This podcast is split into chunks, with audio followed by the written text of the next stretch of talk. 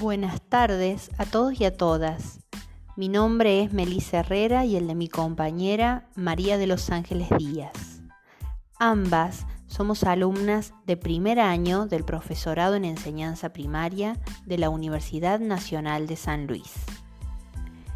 Hoy queremos compartirles el primer episodio de Entre líneas, un podcast que tiene por objeto fomentar la lectura crítica y ver y escuchar más allá de las palabras. En esta oportunidad les proponemos que escuche con atención dos limericks de María Elena Walsh, una escritora, cantante y compositora argentina que se destacaba por sus obras infantiles, pero ante todo por el trasfondo ideológico y crítico.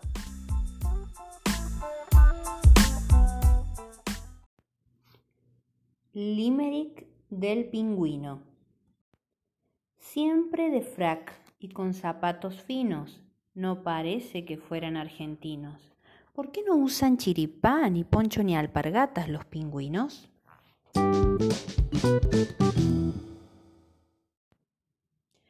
Limerick del canario. Un canario que ladra si está triste que come cartulina en vez de alpiste, que se pasea en coche y toma sol de noche, estoy casi segura que no existe.